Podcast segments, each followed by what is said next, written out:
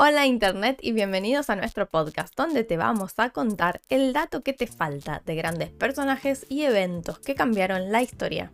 Mi nombre es Verónica. Yo soy Leo. 1642. O, Me volvés a decir como si yo supiera. o 1643. Bueno. Navidad. O 4 de enero. Una hora o dos horas después de medianoche. Inglaterra o... No, Inglaterra está bien. Bueno, por lo menos el lugar está. En la aldea de Woolsthorpe by Colterworth, en Lincolnshire. Y se llama así porque está cerca de Colsterworth. Y porque hay otro Woolsthorpe en el mismo condado cerca de Vivaux. Bueno, no tengo idea de En fin, en este preciso instante nacía Isaac Newton, Ah, o sea que no saben cuándo nació. Hijo de Isaac Newton y Anna Skew. O sea Sí, que- lo que pasa es que hubo un problema con el calendario. Mm, Eh, en algún momento se hace un cambio de calendario y entonces la fecha quedó corrida y no, se, no, se- no está bien definido. Depende de qué calendario uses, nació en Navidad o nació el 4 de enero. Ah, mira. Es de 1642 o 1643. O sea, es un año más viejo o más joven. Son, unos meses nada más. Ni ni siquiera, son 10, 15 días. Bueno. Eh, Isaac Newton. hijo Isaac de- Newton. Ah, me interesa mucho esa historia. cabe aclarar que Isaac Newton nunca conoció a Isaac Newton. Porque Isaac Newton murió tres meses antes de que Isaac Newton naciera. No. No está tan bueno poner el mismo nombre por ahí. Bueno, pero le quedó el legado de Isaac Newton con Isaac Newton. Claro. Pero nunca se conocieron entre Bueno, ellos. Bueno. era el 1600. A ver, Ah, claro, eso lo soluciona todo. tenías suerte si llegabas a los 20 años. Tenías 20 años y ya tenías tres nietos. No sé si era tan así. Bueno, Bueno, la cuestión es que cuando Isaac, hijo, sí. tiene alrededor de tres años, Ujú, eh, su madre se casa con el reverendo Barnabas Smith y lo deja al cuidado de su abuela materna, doña Marjorie Skew. Cosa que hizo que no le caiga muy bien su padre. Sí. Y puso un poco tensa la relación con la madre. Como diría en una lista de pecados que mantuvo hasta que cumplió los 19 años, donde escribiría amenazar a mi padre y a mi madre con quemarlos a ellos y la casa donde viven, como uno de sus pecados. Tenía una lista de pecados que siempre repetía. No, tenía una lista de- con todos los pecados que hacía y en base a esa lista podemos deducir que él, la madre, muy bien en ese No momento le no le caía. No sé, ¿cuántas veces te amenazaron a vos de quemarte y a vos y a tu casa? mm, No, nunca, por suerte. Eh, él entonces se cría con la, con la abuela la abuela. materna. Sí. Ok. Mayormente. Bueno, la cuestión es que desde los 12 a los 17 eh, lo educan en The King's School, en Grantham, Ujú, donde aprende latín y griego y una buena cantidad de matemáticas. Ok. O sea que tenían algún poder adquisitivo para ir a una escuela. No era público. Ah, era pública. Eh, Pensé que era una escuela así como. no, tengo, pupilo. tengo- tengo entendido que no que era pública. Eh, en octubre de 1659, su madre enviuda, Ujú. cosa que me hizo sospechar de si Isaac Newton Isaac Newton no, no quemó a su padrastro. No, no, no sé. O este, Isaac Newton original no, no fue muerto por la madre. Porque ya es este, una, este una viuda negra. y este es el segundo marido en muy poco tiempo. Eh, sí, la época. Bueno, no encontré nada, así que no lo puedo afirmar. Es solo me pintó. Bueno, la cuestión es que envió y lo saca de la escuela para que trabaje granjero. Porque hacía falta que trabaje. O sea, lo deja que- con la abuela, porque no lo quiere, porque el padrastro no se lo banca. Claro, cuando, el tipo, se muere, cuando el tipo se muere, lo agarra y le dice, bueno, vení. a la granja que laburar. Eh, claro, y bueno, y aparte Isaac odiaba trabajar granjero. Y sí. Eh, pero eh, Henry Stokes, que es el, el máster de este King's School, termina persuadiendo a la madre para que lo deje volver a estudiar. Sería como el director de la escuela. Sí, es una cosa como un director. Eh, bueno, esto y la motivación de vengarse de un bully de la escuela hizo que se convierta en uno de los alumnos más destacados. Ah, O sea, le, le hicieron bullying y el tipo se vengó haciéndose más nerd. Muy bien. Así me gusta. Sí, hacía eh, modelos de relojes de sol y molinos de viento. Muy bien. Así, así de nerd era. Qué genial. Está bien, en 1600. No había nada para hacer. No podía hacer nada. No podías hacer nada. Bueno, la cuestión es que. En... No, no es cierto eso. Y ahora vamos a ver que sí hay un montón de cosas para hacer. En junio de 1661 entra al Trinity College de Cambridge, Mm, eh, con la recomendación de su tío, el reverendo William Skew, que había estudiado Ahí. Y empieza a- a- en el colegio como un subsisar. Se llama, no sé cómo se pronuncia, pero se escribe así. Que es algo así como una beca, pero vos a cambio tenés que trabajar de algo para el colegio. Ok. Isaac, por ejemplo, trabajó de ballet hasta que le dieron la escolaridad en 1664, lo que le garantiza cuatro años más en el colegio hasta obtener su MI, que es el Master of Arts. Ok. En 1665 la universidad temporalmente cierra por la plaga, Mm, la, la gran peste de Londres, Sí. y aunque él no fue un alumno particularmente distinguido en Cambridge, sus estudios privados en Woolthorpe son otro asunto. Ya que durante los próximos dos años producirían cosas como el cálculo infin- infinitesimal y la ley de gravitación, Mm, entre otras cosas. Se supone que Isaac empieza a trabajar en el cálculo en 1666. Y por esto es claramente obra del diablo. Ah, claro. Claro. No, no, estoy jodiendo. Es, es- es- es- complicado el cálculo, pero. No, em, Tenía todo el sentido. está, está ahí nomás, está ahí nomás de ser obra del diablo, pero, pero no. Eh, Bueno, ¿no fueron los. em, los turcos que inventaron.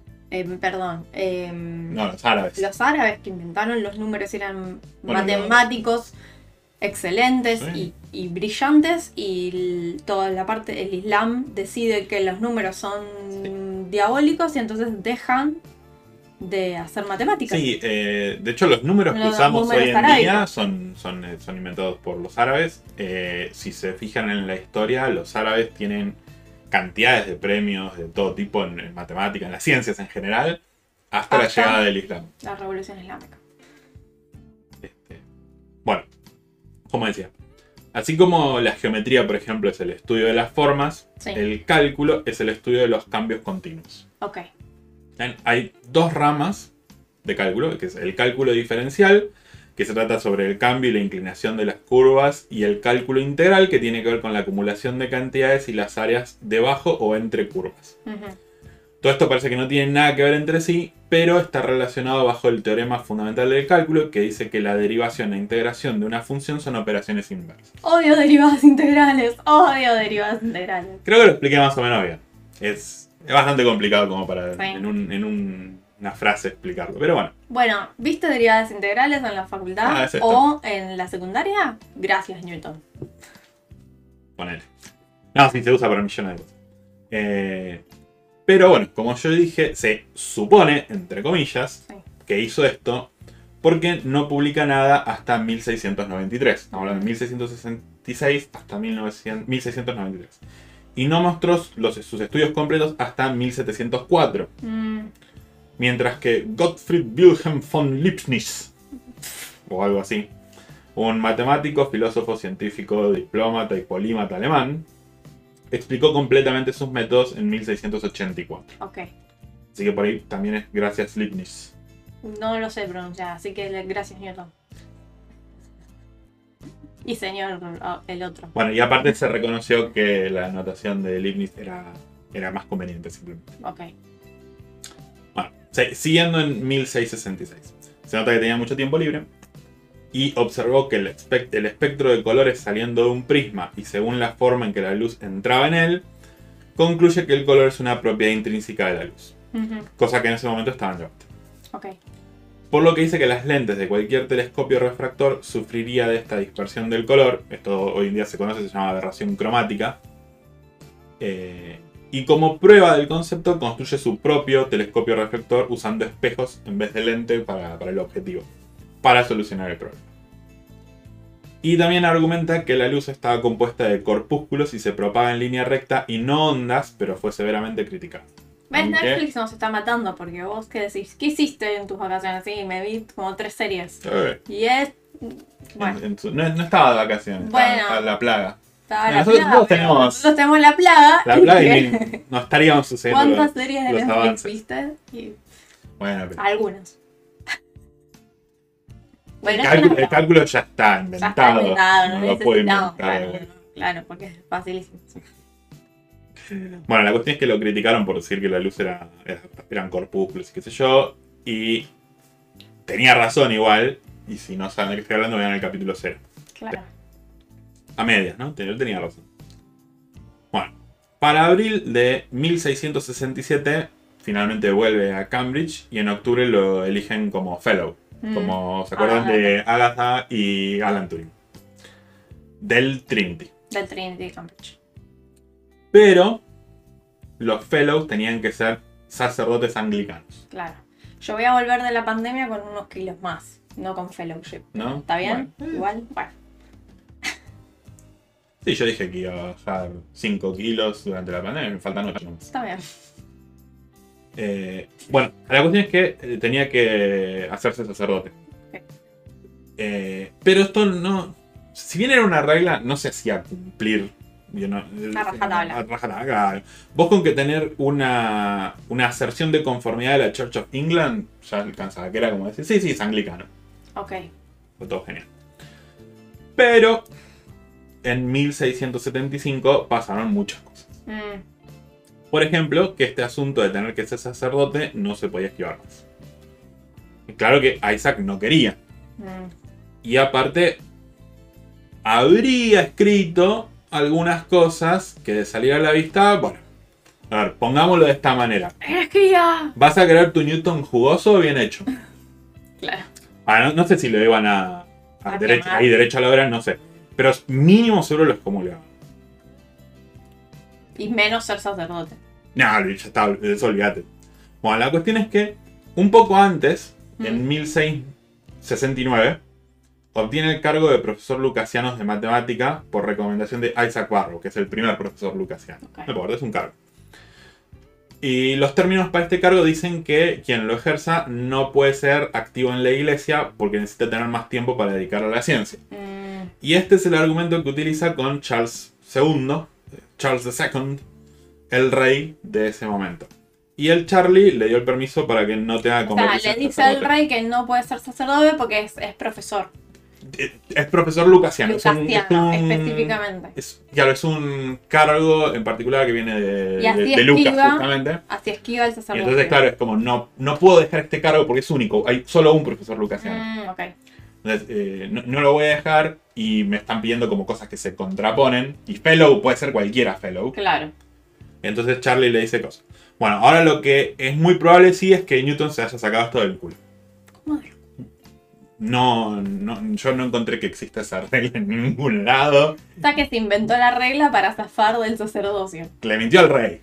Genial. Me cae mejor todavía. Eh, eh, no lo puedo decir a ciencia cierta, Está bien, no Está bien. encontraste la regla. pero no. El, el cargo de profesor lucasiano existe hasta el día de hoy, no me acuerdo quién es el, el actual. Pero hasta donde yo sé, no es, eh, no es eh, profesor de nada, o sea, no es eh, sacerdote, obviamente, pero no porque no pueda. Ok. Hasta donde yo tengo entendido, por lo menos. Si alguien me quiere corregir, bienvenido sea. Bueno, como está diciendo, pasaron muchas cosas. Ujú, Y otra de esas cosas, y que también está relacionada con Charles II, es que prohibió el café. Ajá. Y acá surgen dos preguntas. ¿Por qué alguien prohibiría el café? Sí. ¿Y qué tiene que ver con Newton? Mm. Wait a minute. Vamos a llegar a eso. Así que... Este Pónganse capítulo cómodos. le voy a poner Newton y el café, ¿o no? Ponele. La cuestión es así, pónganse cómodos porque esto parece conspiranoia, pero no tiene desperdicio. Bueno, Así que, para empezar, nos tenemos que ir unos años para atrás. ok. Específicamente a 1650. don- Cuando aparece la primera coffee house en Oxford. Ok. ¿ven? Y a partir de ahí se esparcen por todos lados por el coronavirus. ¿Por qué esto fue importante? Mm, De vuelta, dos razones. Primero que el café era muy barato. ¿Mm? Las cafeterías te cobraban un penique para entrar y esto incluía una taza de café, el acceso a leer diarios y a conversar.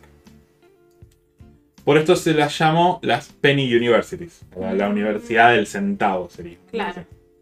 ya que daban una forma alternativa de aprender y a pesar de que la sociedad de aquella época estaba muy enfocada en la clase y en el poder adquisitivo, en los coffee houses eso no importaba. Mm. Tener un penique y ganas de aprender era Ya todo está. lo que Qué necesitabas. genial. Vos entrabas ahí, te, te pedían el penique para entrar, te daban una taza de café y vos tenías acceso a diarios y a gente que iba a la universidad Y, te podías sentar ahí y charlar con, con los grupos. Había grupos de charla y podías saber. Qué genial. Y no estaba limitado a nadie. De hecho, tengo entendido que las mujeres también podían ir, Mm, pero en general no iban porque se hablaban de, de temas como matemática que decían que no era para las mujeres. claro. Porque bueno, todavía estaba la mentalidad esa, ¿no? En la época. Que después medio que le cerraron el totose. Pero bueno, ya, ya voy a llegar a eso en algún momento. Bueno, y el, el segundo motivo es la bebida de la época era la cerveza en Sí. los ale houses. Eh, la cerveza tiene un efecto depresivo en las personas, mientras que el café, más específicamente la cafeína, es un estimulante. Sí. Esto hacía que las personas estén más activas y busquen hacer más cosas en vez de simplemente tirarse a dormir. Mm, Y ustedes dirán, sí, claro, pero si el té también tiene mucha cafeína y encima en Inglaterra donde se toma muchísimo, Claro. ¿no? Bueno, no, no es tan así. O sea, sí se tomaba té, se lo consideraba delicioso, creo que hasta el día de hoy lo, lo consideran delicioso, y terapéutico. Pero era cualquier cosa menos barato. claro. En 1665, una libra de té, que es más o menos medio kilo, son 400 y algo de gramos, eh, te podía costar entre 16 shillings, como muy baratos, y 50 shillings. Para ponernos en perspectiva, Sí. un shilling son 12 peniques. Y un trabajador calificado de la época ganaba menos de 20 shillings por semana. Claro. Eh, así que no era algo barato. Generalmente lo tomaban los nobles y no en cantidades importantes. Y eh, o sea, con un shilling que no te compras nada, un pedacito así miserable de té, te tomás 12 cafés. Y está. ¡uh! Claro. Entonces ahora vos tenés un montón de gente estimulada discutiendo un montón de ideas en estos colegios invisibles, Claro. como lo llamaban. Y acceso a cualquiera puede leer un diario o hablar de un Y tema y el- aprender. Y entre las cosas que se discutían ahí, se discutía de política. Ah, jaja, no, no es conveniente para el rey eso. Con lo cual, el Charles II se puso un poco nervioso y prohibió el café, el chocolate, el sherbet, que es otro tipo de bebida, y el té. No vaya a ser que se le ocurra pensar, ¿no? Claro, y sí. Eh, sí, tengo que aclarar que hubo un complot para asesinar al rey y al duque. En una de las coffee houses. se, se parece que se originó en los coffee houses eh, entre 1680 y 1681, después de una carrera de caballos, lo iban a, lo iban a agarrar y a matar. Eh, pero hubo un incendio que destruyó las habitaciones donde se iban a quedar él y el Mm. duque de York. Y se tuvieron que volver antes y se salvaron sin querer. Y después, obviamente, se, se salió a la luz esto y ejecutaron a los implicados. Uno se suicidó. Bueno, desastre. Eh, Esto fue desp- ¿Y después las prohibió o antes las había prohibido? no, las, las prohibió en el 75, esto fue en el 80. Ok, o sea, las prohibió igual. No, sí, la- las prohibió y no pasó absolutamente nada. Eh, bueno, se cree que este cambio en la bebida da origen a la ilustración, Ah, mira, al periodo... qué interesante. Que el nombre no está del todo bien, porque se llama Enlightenment, que es más parecido a iluminación. Sí, Y se pusieron ellos así porque su idea era, y lo cito, disipar las tinieblas de la ignorancia de la humanidad mediante las luces del conocimiento y la raza. muy interesante. Y acá me surgió a mí otra pregunta. Que fue ¿por qué tardamos tanto en tomar café? Y mi respuesta es básicamente por ser idiotas. ¿Por qué? Por ser idiotas. A ver, el café crece en lo que se llama el cinturón del café. Sí. ¿Saben? Que es la zona que está entre el trópico Claro, de porque acá cáncer, estamos hablando de la, mediados del 1600. 1600 y pico, sí. Y antes, nada. Y claro, ahí, ahí se empezó a popularizar el café. Que bueno, el café crece en esa zona, que está entre el trópico de cáncer y el trópico de capricornio. Sí. Más o menos. Eh, y resulta que no había forma de transportar los granos sin que se echen a perder. Hasta que a alguien se le ocurrió tostarlos. ok, claro. de forma masiva, ¿no? Porque sabemos que los granos se tostaban en el siglo XV, Mm, pero lo que hacían era poner como... mm, Era como una rejilla, no, no una rejilla, pero poner una placa de metal con agujeritos sí. y entonces ponían unos granitos ahí, los ponían sobre el fuego y con una, como una cuchara larga de metal los iban moviendo, para que se tuesten. Entonces eran muy poquitos granos eh, para, el- consumo para instantáneo. Claro. Hasta en 1650, justamente, que en el Cairo desarrollan el cilindro para los que era un cilindro enorme que tiene una manija, vos lo vas Ah, girando mira. y le das el fuego abajo, entonces vos lo, lo vas, Vas girando y te van todo. tostando parejo todos. Y ahí cuando están tostados se pueden transportar. Claro, con tostado te dura muchísimo más tiempo. Ah. Si no se echaban a perder enseguida. Y bueno, voy a responder eh, qué tiene esto ¿Qué tiene que ver con Newton? Mm.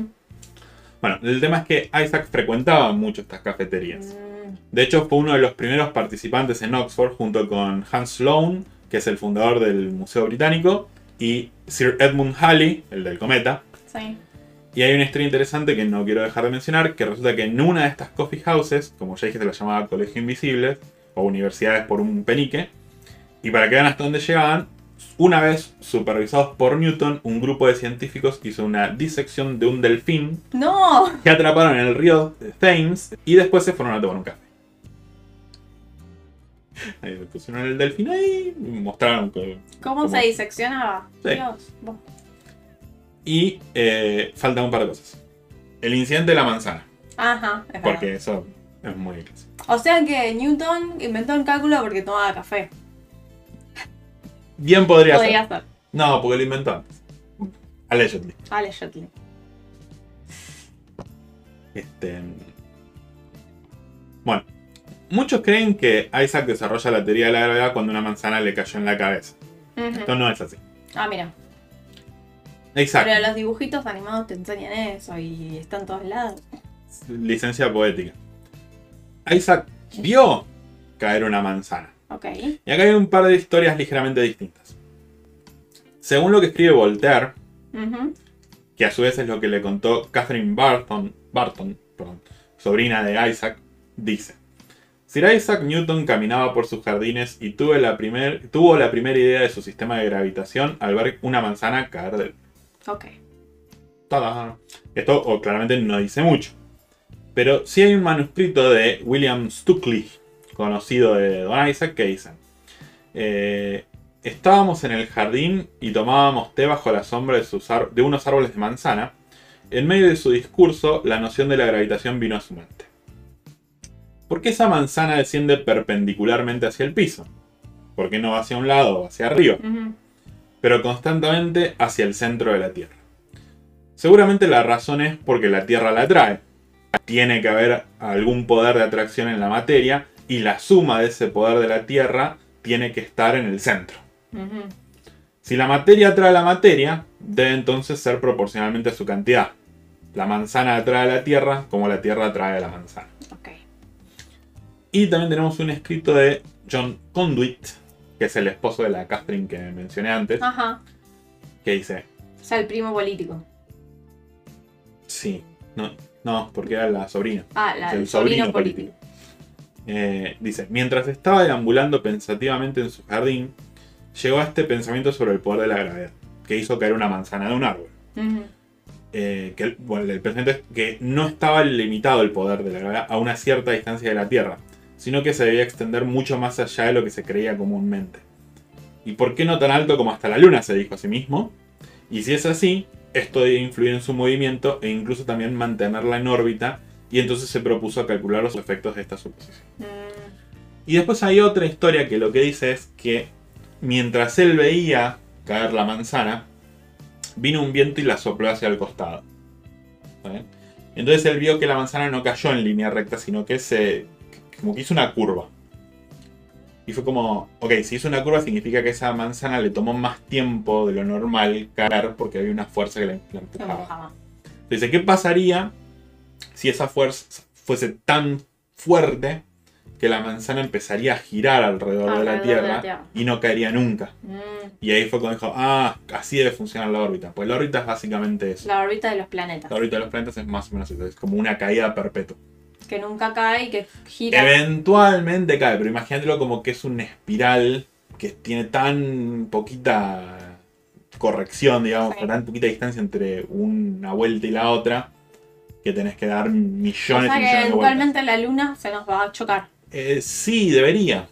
Pero lo que pasa es que es muy probable que el sol explote antes. Entonces, Mm. como que no importa, ¿no? Muy interesante. Eh, ¿Se acuerdan que en las casas de café se, Sí. se aceptaban las mujeres, pero... Pero no iba. Claro, como había temas como matemática, ¿no? no eran apropiados para... La matemática no es apropiada por una mujer, por Dios. Obvio que no. Bueno, déjenme que les cuente sobre María Gatana Agnesi. ¿Mm? Esto es un pequeño bonus para el capítulo. Eh, María nació... La María. La María, sí. Nace en Milán el 16 de mayo de 1718. Ujú. Eh, en una familia culta y adinerada mayormente. Es eh, hija de Pietro Agnesi y Ana Fortunato Brivio. Pietro es mercader de seda Mm. y Ana es noble. Ah, ok. Eh, sí, eh, Pietro lo que quería justamente era como elevar el, El el nivel. de su familia, entonces arregló ahí un casamiento con un ano. Eh, bueno, obviamente eh, María es niña prodigio. Ah, A los 11 años podía hablar en italiano, obviamente, francés, griego, hebreo, español, alemán y latín. Así, tranca. tranquila, sí, sí. Siete, siete lenguajes. claro. A los 12 sufre de una enfermedad misteriosa y se lo atribuyen a sus excesivos estudios. Y claro, una mujer estudiando mucho debía. Claro. Así que, ¿qué, qué le prescriben? Bailar vigorosamente y No. andar a caballo. Eh, spoiler, no, no funciona. De hecho, empezó a tener convulsiones. Uf, Así que le, corre- le recomiendan que busque moderación en sus actividades. claro. Porque es una cosa o la otra. no Ahora, eh, debía tener los mejores médicos. Eh, Porque eh, siendo tan adinerada y, y de familia noble, no debía tener alguien. O sea, sí, lo, la, lo- lo que pasa que... la debe haber, ade- la debe haber atendido a alguien que debía ser en ese momento prestigioso. Y encima le recomienda eso. Y lo que pasa que vos pensás también en la, en la época, ¿no? O sea, ¿qué, qué te puede llegar a decir el médico? Em, Usted es mujer, está estudiando demasiado, su cerebro no lo soporta. No, pero por más que no sea mujer, imagínate que viene un hombre y le dice, usted tiene fantasmas en la sangre. Claro. O sea, ¿En qué, para, ¿En qué época estamos hablando? ¿En qué año? eh, yo te dije que ella tenía 12 y ella nació en 1716, ¿había dicho? Ahí te digo bien, espera que lo encuentro. Eh, 1718. ah, ok. Así que a los 12, 1730. Mm. Sí, o sea, no. Bueno, eh, te dije que no funcionó, empezó a tener convulsiones y le recomiendan entonces que se muera. A los 15 años, su padre comenzó a hacer reuniones regulares en su casa con la gente más instruida de Bolonia, Mm. donde María eh, leería y mantendría una serie de tesis sobre las cuestiones filosóficas más rebuscadas que se te, te, te puede ocurrir. Eh, en total defendió 190 tesis filosóficas contra esta gente. Uh. Qué genio, total. Eh, después de que Ana, la madre, muera, el padre se casa dos veces más. Mm. Y tiene en total, incluyendo a María, 21 hijos.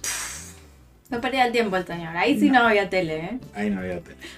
Bueno, la cuestión... Se casó con nobles, ¿ten- ¿sabes? No sé, no encontré Porque bien con ya- quién se casó, ya- pero me parece que ya no, ya no importaba porque creo que hereda el título de. Ah, ok. entonces, Del esposo. me caso con, con quien venga. Bueno, la cuestión es que María se había vuelto muy religiosa y quería hacer trabajos de caridad y demás. Así que el padre le dijo que mientras siga estudiando matemática puede hacer todo el trabajo de caridad que quiera. Qué genio el padre. Eso sí, tenía que seguir enseñándole a sus hermanos más chicos. Mm. O sea, en realidad lo que termina, creo que yo lo explico durante un ratito. Lo que quería hacer María era entrar en un tipo en un convento. Y ese padre le dijo, no. Inteligente el tipo.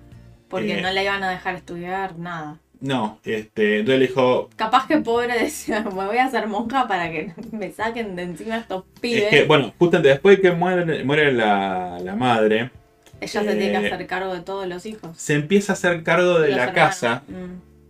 no de los hermanos, sino del trabajo de la casa, pero ya le quita esa responsabilidad de tener que hacer sociales. Mm. Entonces como que se, se retira. Nu- nunca fue, por lo que yo leí, de, de querer figurar. Mm. Ok.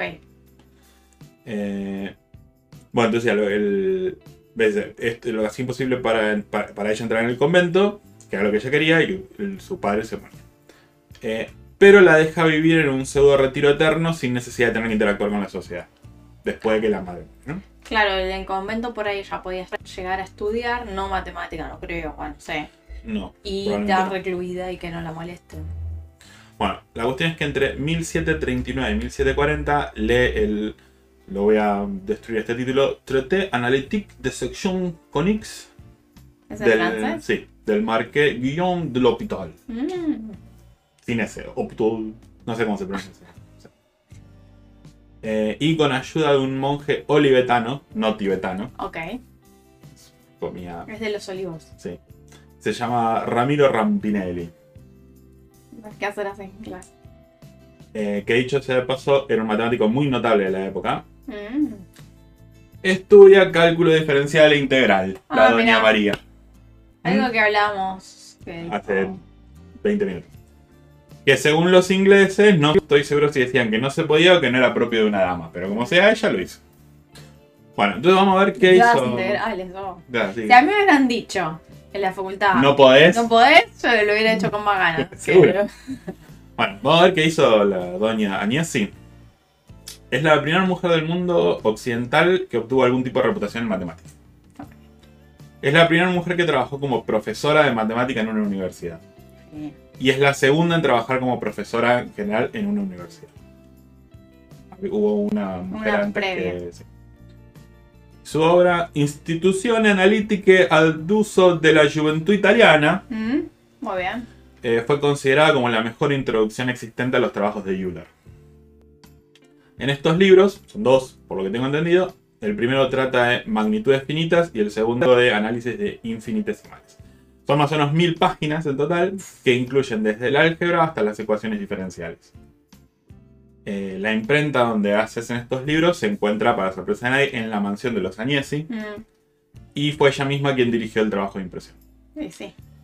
Y después hubo una versión traducida al inglés de esta obra que fue dedicada a la emperatriz María Teresa Walburga Amalia Cristina del Holy Roman Empire, el. Imperio Sacro Romano, Sacro Imperio Romano.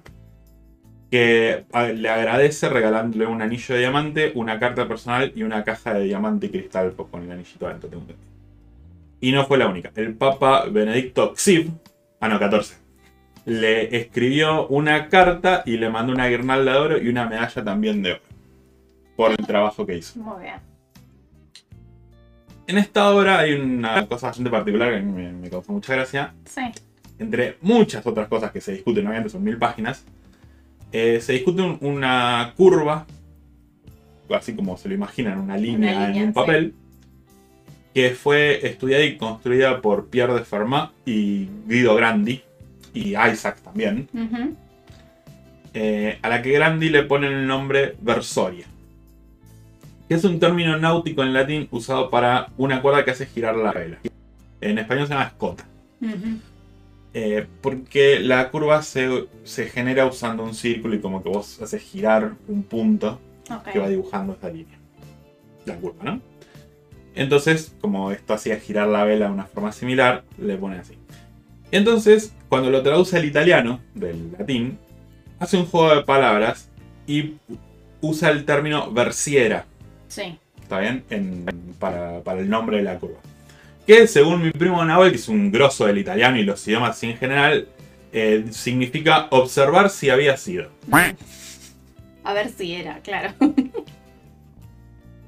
Bueno, en italiano de verdad significa eh, diableza o demonia, ok. por el tema de adversaria. Mm, Eh, porque aparentemente, por lo que yo encontré, el término original era aversaria, y lo que es un- aparentemente un término antiguo de un dialecto tipo en Toscana. ok. y hoy en día se usa eh, versiera. Eh, con lo cual lo tradujeron al inglés. Se cree que por la falta de contexto, que no sabían que venía del latín, le ponen a la curva la bruja de Agnesi. Ah, claro. Pues la adversaria, la bruja. Le ponen la. O sea, la curva se llama la bruja de La Agnesi. bruja de Agnesi, sí. Y bueno, en español también porque toman la, tradu- o sea, la traducción del inglés Ok. y decía de The Witch of Agnesi. Y en español suele ser. En realidad, creo que ya todo el mundo sabe que del, del tema de y le dicen simplemente la curva de Agnesi. Está bien. Y en 1752, después de la muerte del padre de Pietro, finalmente se dedica a su largamente esperado sueño de estudiar teología y se dedicó a los pobres, desamparados y enfermos. Se deshizo de los regalos que recibió y recaudó dinero para continuar su trabajo ayudando a los pobres. En 1783 funda la ópera Pia Tribulso, un hogar para ancianos de Milán, y finalmente el 9 de enero de 1799 María muere pobre y es enterrada en una fosa común junto a otros 15 cuerpos. Así que no terminó. No, el tema es, eh, o sea, vos pensás que en realidad gracias al padre hoy tenemos un montón de cosas y... Pero ya no quería hacer eso, quería hacer otra cosa. Era muy buena en matemática, claramente. Y bueno, pero quería hacer otra cosa. Eh, bueno. Así que no sé, ¿a quién le tenemos que agradecer entonces? Ah. Por eso no sé, pero está bueno que, o sea, está bueno lo que hizo. O sea, aunque él se haya sido obligado por el padre, no sé. Está complicado. Está complicado. Bueno, pero, ¿Y tomaba café? Suponemos que sí. Supongo que sí. Pero bueno, vos fijate, pobre, tenían compulsiones. Sabés que la matemática no era para las mujeres en esa época. y hacer cualquier otra cosa, ¿eh? pica una garrapata, andás a ver. Este, bueno, muy interesante, me gustó. Quiero saber más sobre mujeres y la ciencia. Vamos, hay, hay cualquier cantidad. Sobre la otra, primera profesora. Eh, no me acuerdo cómo se llamaba. Yo pido, si ustedes quieren saber también, pueden Ah, sí, cualquiera puede pedir y decir. Después yo le digo, no, este no, porquería. Pero, este, sí, se puede pedir. ¿Algo más para...? Para agregar sobre la bruja, nada. Nada, bueno. va. Me encantó lo de los coffee houses, de las casas de café. Es una historia bastante loca, pero sí, pareciera. Ahora también está el del cometa. Es, Halley estaba ahí también, sí. Muy interesante. Claro, o sea, estaban hablando de la gravedad. Estaban hablando de todas esas cosas en los... se, discutían un montón de ideas. Por eso decía, el, gran drama que. A Carlos II no le falló ni un poquito la predicción. Eh, dijo, acá estos tipos están Van a, van porque él creo que tiene una monarquía muy absoluta. Mm. Y de hecho creo que quería pasar una ley de no me acuerdo qué. Al punto que disuelve el parlamento como cuatro veces para que no para poder pasar esa ley claro. y no se lo dejaban no se lo dejaban no se lo dejaban entonces terminó pasando esto de tipo, están conspirando contra mí sí era verdad y bueno Fíjate. Así que bueno, esa fue muy interesante. la historia rápida de Don Sir Isaac Newton. ¿Algo para agregar? Nada. Y ese fue el episodio de hoy. Nos pueden encontrar en eldatoquetefalta.com y en todas las plataformas de podcast como El Dato Que Te Falta. Si no estamos en tu favorita, mándanos un mensaje y lo vamos a arreglar. También nos encuentran en Twitter, Instagram y Facebook como El Dato Que Te Falta. Los esperamos la semana próxima con más curiosidades de grandes personajes y eventos que cambiaron al mundo.